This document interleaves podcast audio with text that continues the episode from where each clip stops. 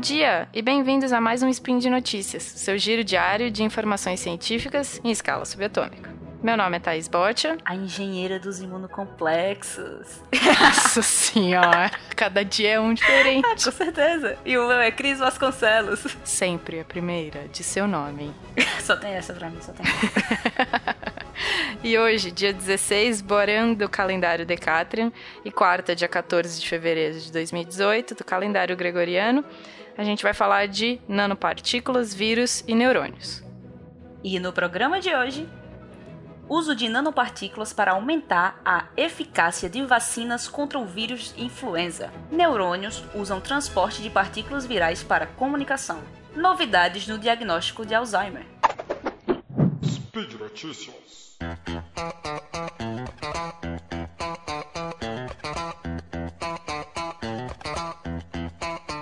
Bom, Thaís, nossa primeira notícia de hoje é o uso de nanopartículas para aumentar a eficácia de vacinas contra o vírus influenza. E, dá licença, eu posso falar essa? Tu vai me corrigindo, porque engenheiro dos imunocomplexos é você. Aí Não, eu vou pode lá. falar, tá tudo bem, confio em você. Confia? Tá ok. Se eu estiver errada, tu me ajuda, né? eu jogo uns imunocomplexos pra cima de você. Muito obrigada. Ó, então, gente. Para começar, Preciso lembrar vocês que o vírus, que vírus, de modo geral, eles possuem uma capacidade de mutar seu material genético. E dessa forma, eles conseguem driblar a imunidade adquirida dos indivíduos. Essa capacidade dos vírus, quando a gente vai falar, por exemplo, de influenza, do vírus da gripe, faz com que gere aqueles montes de Hs e Ns que a gente vem ouvindo por aí. H1N1, H2N2 e por aí vai. Nós até falamos de alguns Ns desses lá no Spin 38, tá lembrado, Thaís? Sim, de vacina, de influenza. Exatamente, que foi os casos em que estava ocorrendo em humanos das zoonóticas H5N2 e H7N9. Então, para prevenir tudo isso, haja vacina, viu? Olha. Mas não seria assim de tamanha importância, ou, usando outras palavras, bem mais legal se conseguíssemos desenvolver uma vacina que permitisse resposta imune para diversas cepas? Olha, inxalá. não seria não? Pois é, tipo uma vacina HXNX para todos os vírus Isso, da influenza. Bem legal. Fica aí a dica do nome, foi boa ideia. Pois é. então, Thaís, foi exatamente isso que os pesquisadores da Universidade da, da Universidade da Geórgia conseguiram e publicaram no dia 23 Aurora de 2018. Ou, para os mortais, 24 de janeiro, tá? Então, eles conseguiram desenvolver uma vacina de nanopartículas proteicas em dupla camada, que favorece a imunização contra várias cepas da influenza. Sempre. É um nome bem estranho, umas palavras bem, bem esquisitas, mas eu vou explicar aqui a vocês o porquê Olha, desse nome. só uma coisinha. Imuno, nome esquisito. Sempre. É bem verdade. Só, só, o, só o aviso. Imuno é. sempre tem nome esquisito. Mas a gente vai tentar. Vou tentar explicar aqui. Se eu errar, a Thaís me corrige, tá? Ai, tá tudo bem. Ó, lá vai. Os anticorpos do seu corpinho, eles reconhecem as proteínas dos vírus.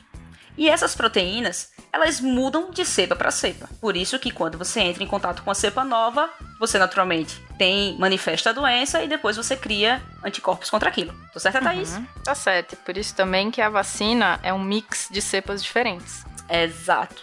Então, se a, gente, a gente pode imaginar, para explicar a vocês o que é uma proteína, a gente pode é, imaginar a proteína como um colar de pérolas, tá? Essas pérolas, esse colar, ele se dobra e forma uma estrutura. Então, o que esses pesquisadores fizeram foi... Esses pesquisadores não. Isso já é bem conhecido e já foi feito outras vezes também. Eles pegaram essa sequência de pérolas da, da, de um vírus, do vírus da influenza, da, exatamente da proteína M2E do vírus da influenza e encontraram uma parte desta sequência que se repetia na proteína em outras cepas também, certo? Uma pequena sequência das pérolazinhas aqui no exemplo. Uhum.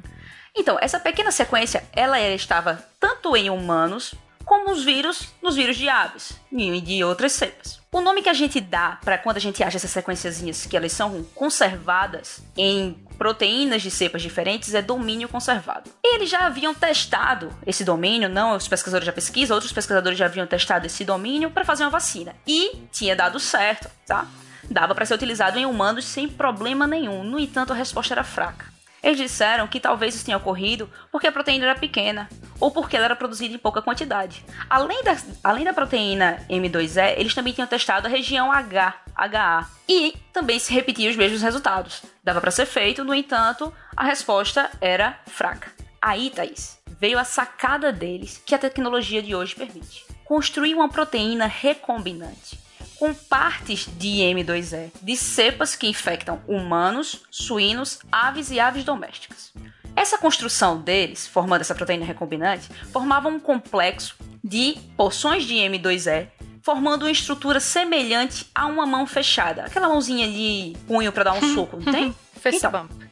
E eles combinaram este conjunto de M2E com domínios da HA, tanto do H1 quanto do H3. Esses domínios é como se na sua mão fechada eles ficassem saindo por entre os dedos. Tipo aquele, aquele anel de soco. Exato, tipo aquele anel de soco, isso aí vejo. Eu nem tinha não pensado é, nisso. Não estou incitando a violência, não estou incitando a violência, é só um recurso didático. Exato, pronto. Tipo aquele, aquele anel de soco.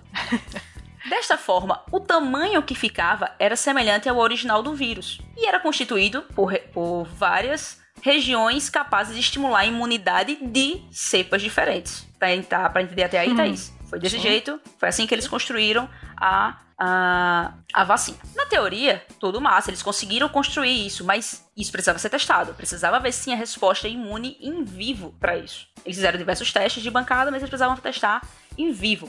Para isso, eles utilizaram vários grupos de camundongos. Camundongos, não de ratinhos, que Thaís da outra vez brigou comigo. Camundongos. um grupo dos camundongos não recebeu a vacina, tá? O outro grupo recebeu a vacina contendo somente as partezinhas do M2E. Outro grupo recebeu o M2E mais porções de H1 ou porções de H3. E o último grupo, ele recebeu a vacina completa, que seria a proteína com as porções de M2E mais H1 e H3, os domínios de H1 e H3. O grupo que recebeu a vacina completa, Thaís, apresentou proteção completa contra perda de peso e morte, que era o que se via nos de fenótipo, nos ratinhos de fenótipo, ó, que recebia de de resposta parâmetro, dos né? ratinhos. A é, porque que você olha de genética lembra de fenótipo. Sem querer. Então, isso era o que acontecia com os ratinhos e eles receberam. E, e, não houve essa resposta dos ratos. Os ratinhos sobreviveram e não tiveram perda de peso. Isso mostrava uma boa resposta imune contra as cepas que são letais, essas cepas que foram testadas, tá? Que foram exatamente aquelas que a gente falou do SPIN 38, que a gente já tinha citado que é, tinha risco de pandemia. Além disso, também teve efeito contra H1N1 e contra H2N2, entre outras que eles testaram. Agora, Thaís, os camundongos que receberam somente aquele núcleo de M2E apresentaram perda de peso. E os que não receberam a vacina, eles não sobreviveram. Então foi um, bom, um ótimo resultado para os testes dele, tu não acha? É legal ver isso, porque assim, é, é legal você ver que o mundo de vacina ainda está funcionando. Não é porque você tem uma vacina que já está sendo usada que uma outra não pode ser desenvolvida com uma cobertura melhor, com um efeito melhor. Então, tem muita gente pesquisando vacina e acho que isso não vai acabar, entendeu? Não é porque a gente já tem uma vacina, por exemplo, contra a febre amarela, que os estudos para novas vacinas, que, gente, que nem a gente falou no outro espinho, 101, não vão ser feitos. Tem que continuar fazendo para garantir mais segurança para as pessoas, para garantir mais cobertura, para garantir que aquilo é eficaz. É. E sabe qual foi o nome que eles deram? Teste para vacina universal. Na verdade, eu achei melhor o teu. HXNX tá mais é, divertido. HXNX mais, mais na moda, mais meme. Ah, eu também achei, também achei. Ó, mas já que a gente falou de vírus, vamos para a segunda notícia? Bora, leva a segunda notícia. Nossa segunda notícia é linda. Pesquisadores relatam que neurônios em animais usam genes de vírus para se comunicar. Isso mesmo. Vou tentar explicar aqui o que é o normal. No genoma de vírus, existe um gene chamado GAG. Este gene produz uma proteína que forma um capsídeo. Isso é, essa proteína é produzida por esse gene, ela forma uma cápsula. E esta cápsula é capaz de transportar informação genética do vírus entre uma célula e outra. Ok, isso é normal em vírus e nunca havia sido relatado anteriormente em nenhuma outra espécie. No entanto, pesquisadores estavam estudando vesículas para saber as funções dessas vesículas. Vesículas são bolhas que são liberadas por uma célula e vão ao encontro de outras. Eles estavam estudando essas vesículas em modelos animais e descobriram que dentro dessas vesículas continham a informação do gene ARC, isto é, as instruções para construir a proteína deste gene. Este gene, ele ajuda neurônios a construir ligações entre si. OK, mas ao avaliar a sequência desse gene, ARC, eles perceberam que ele era muito semelhante ao gene GAG dos vírus, aquele gene que produz a proteína que forma um capsídeo. Eles tentaram então submeter a proteína do gene ARC ao microscópio eletrônico e perceberam que ela forma uma cápsula semelhante à dos vírus e que dentro desta cápsula continha RNA mensageiro do ARC, as informações para construir a proteína do gene ARC. Isso nunca havia sido relatado para nenhuma outra proteína que não fosse uma proteína de vírus. E o mais legal é que isso não foi encontrado em um modelo só animal. Isso foi encontrado por duas equipes em dois modelos animais diferentes, que era a mosca drosófila e camundongos. Nas moscas, as vesículas avaliadas, elas foram liberadas por neurônios motores. Isso é, os neurônios que se comunicam, se comunicam com células motoras para elas se contraírem. A vesícula era liberada pelo neurônio, vai até a célula muscular e esta, por sua vez, absorve a vesícula. O que não ficou claro para eles era o que as células musculares fazem com a proteína e com o RNA mensageiro. Mas o que eles descobriram é que as moscas que não possuem o gene, esse gene ARC dentro da vesícula, formam menos conexões entre neurônios e músculos. Um mecanismo semelhante ele também foi encontrado em camundongos. E ambos os grupos pretendem continuar estudando essas vesículas, uma vez que em humanos, no genoma de um humano, possui mais ou menos 100 genes semelhantes a este do, dos GAG do vírus. Eles defendem também que esta pode ser uma nova forma das células se comunicarem. E já que a gente tá falando de neurônios, tem alguma coisa para dizer aí? Nossa terceira notícia vem em neurônios, vem em forma de neurônios, que são novidades no diagnóstico do Alzheimer. Bom, Cris, a gente sabe que o mal de Alzheimer é uma doença triste, né? Que faz muita gente sofrer, principalmente a família do paciente. A doença de Alzheimer é uma condição neurodegenerativa que, como o nome está dizendo, é o efeito da morte massiva de neurônios em várias partes do cérebro. Os neurônios são degenerados, degradados. Com a morte desses neurônios, o paciente ele pode começar só esquecendo algumas coisas simples, tipo a chave, tipo esqueci minha carteira. Mas é, isso pode progredir para até não reconhecer as pessoas ou até a capacidade de andar, de comer. E vai ficando triste, né? Que você vive do lado de uma pessoa que vai acontecendo isso, vai, vai ficando mais triste para você do que para a pessoa. O tratamento do Alzheimer, ele não é 100%, ou seja, não tem cura, mas tem o prolongamento da vida, né? Ou a melhora da condição que o paciente tem em curto prazo. O problema grande é que o diagnóstico ele é bem complicado, né? Ele leva tempo e nesse meio tempo o, o paciente pode piorar a situação fazendo com que o tratamento seja menos efetivo. Né? Porque quanto mais tempo você passou com a doença, o tratamento já não tem mais tanta é, eficácia. E o diagnóstico validado para o Alzheimer, ele envolve uma técnica que chama, nomes complicados sempre, tomografia de emissão de pósitrons, que é que a gente chama de PET scan. PET que é para determinar. Só me lembra, desculpa. PET scan só me lembra um cachorro escaneando. melhor, melhor associar com uma coisa boa, assim. Desculpa. Imagina. É, o PET scan, ele, no, no paciente com Alzheimer, ele vai detectar acúmulo de uma proteína que é chamada de amiloide beta. E quando o tomógrafo consegue detectar esse acúmulo, a amiloide beta já fez um estrago gigantesco nos neurônios. Sabe por quê, Cris? Porque essa proteína ela se acumula nos neurônios, ela é produzida pelo próprio neurônio e ela se acumula dentro dele. E ela não se sabe ainda se ela é mal dobrada, se o neurônio não gostou dela porque ele fez ela mal feita, ou se é porque ela está em muita quantidade.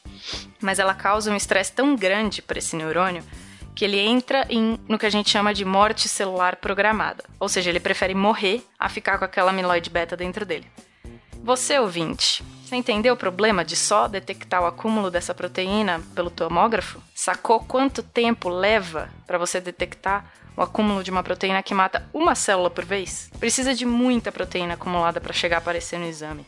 Aí muito neurônio morreu nesse processo. Lembrando que os neurônios, né, eles são células que replicam muito pouco, ou seja, o tecido nervoso quase não se, não se regenera. Digo quase porque tem casos onde ele se regenera, mas é bem raro. Bom, o lado bom dessa notícia, eu só falei de tragédia até agora, é, o lado bom vem com o trabalho dos pesquisadores do Japão e da Austrália, que conseguiram achar um teste sorológico para detectar essa proteína amiloide beta. Então, o que, que eles fazem? Eles pegam sangue de pacientes com Alzheimer em fase moderada ou avançada e usam o soro para detectar essa proteína. Porque se ela matou vários neurônios, ela cai na corrente sanguínea e você consegue detectar tirando sangue do braço, por exemplo, tá? É, só que você pode perguntar se isso já tinha sido feito, porque isso é feito com milhares de coisas para detectar se você tem, por exemplo, diabetes, você faz isso, para detectar se você tem anticorpo contra febre, vírus da febre amarela, você faz isso. Então, é uma técnica fácil. Então, você pode se perguntar se isso já tinha sido feito, e claro, já tinha sido feito. É, é claro que já tinha sido feito. Só que o problema é que nunca dava para achar uma coisa que correlacionasse, que, que desse para correlacionar a quantidade de amiloide beta no sangue com a, o nível da doença, com o progresso da doença. E o que eles fizeram foi fazer uma técnica adicional, não só usar a amiloide beta como biomarcador, que a gente chama no soro, mas eles passaram essa, esse soro no espectrômetro de massas, que é um aparelho maravilhoso.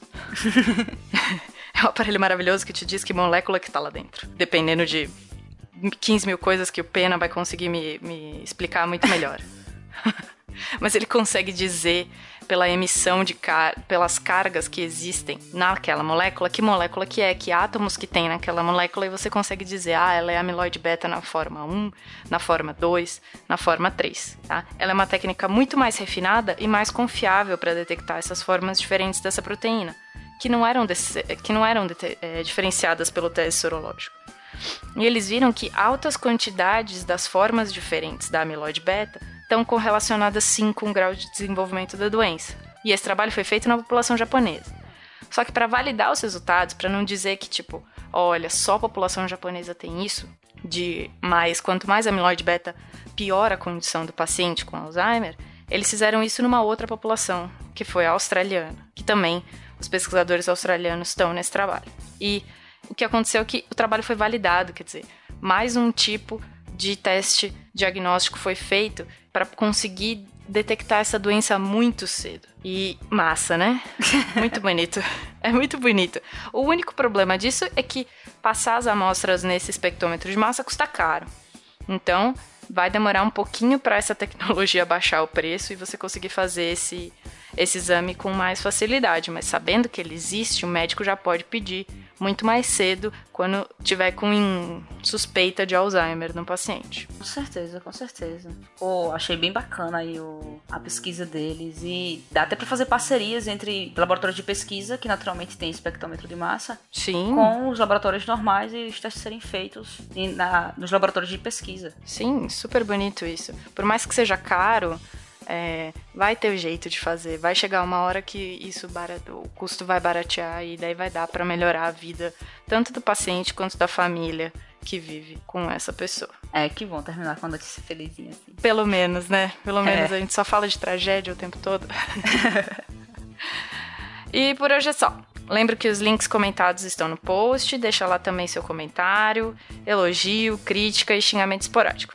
Lembrando que esse podcast só é possível acontecer por, por conta do seu apoio no patronato do SciCast, tanto no Patreon quanto no PagSeguro e no Padrim. Beijo! Um beijo!